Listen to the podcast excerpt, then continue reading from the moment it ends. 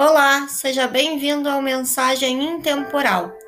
A leitura de hoje é do livro Serenidade, psicografado por Robson Pinheiro e ditado pelo espírito Alex Zartu. Página 57. A verdade. A verdade é a expressão do próprio Deus.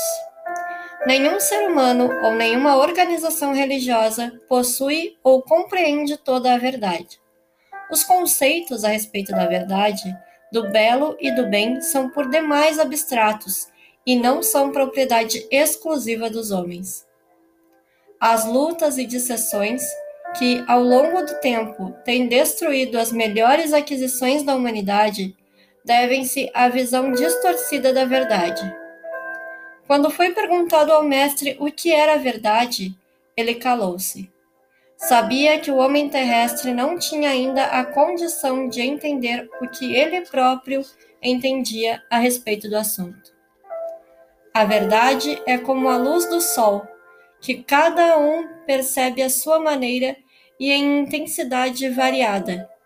Cada um tem a sua parcela da verdade, que por si mesma transcende os conceitos e opiniões dos homens terrenos.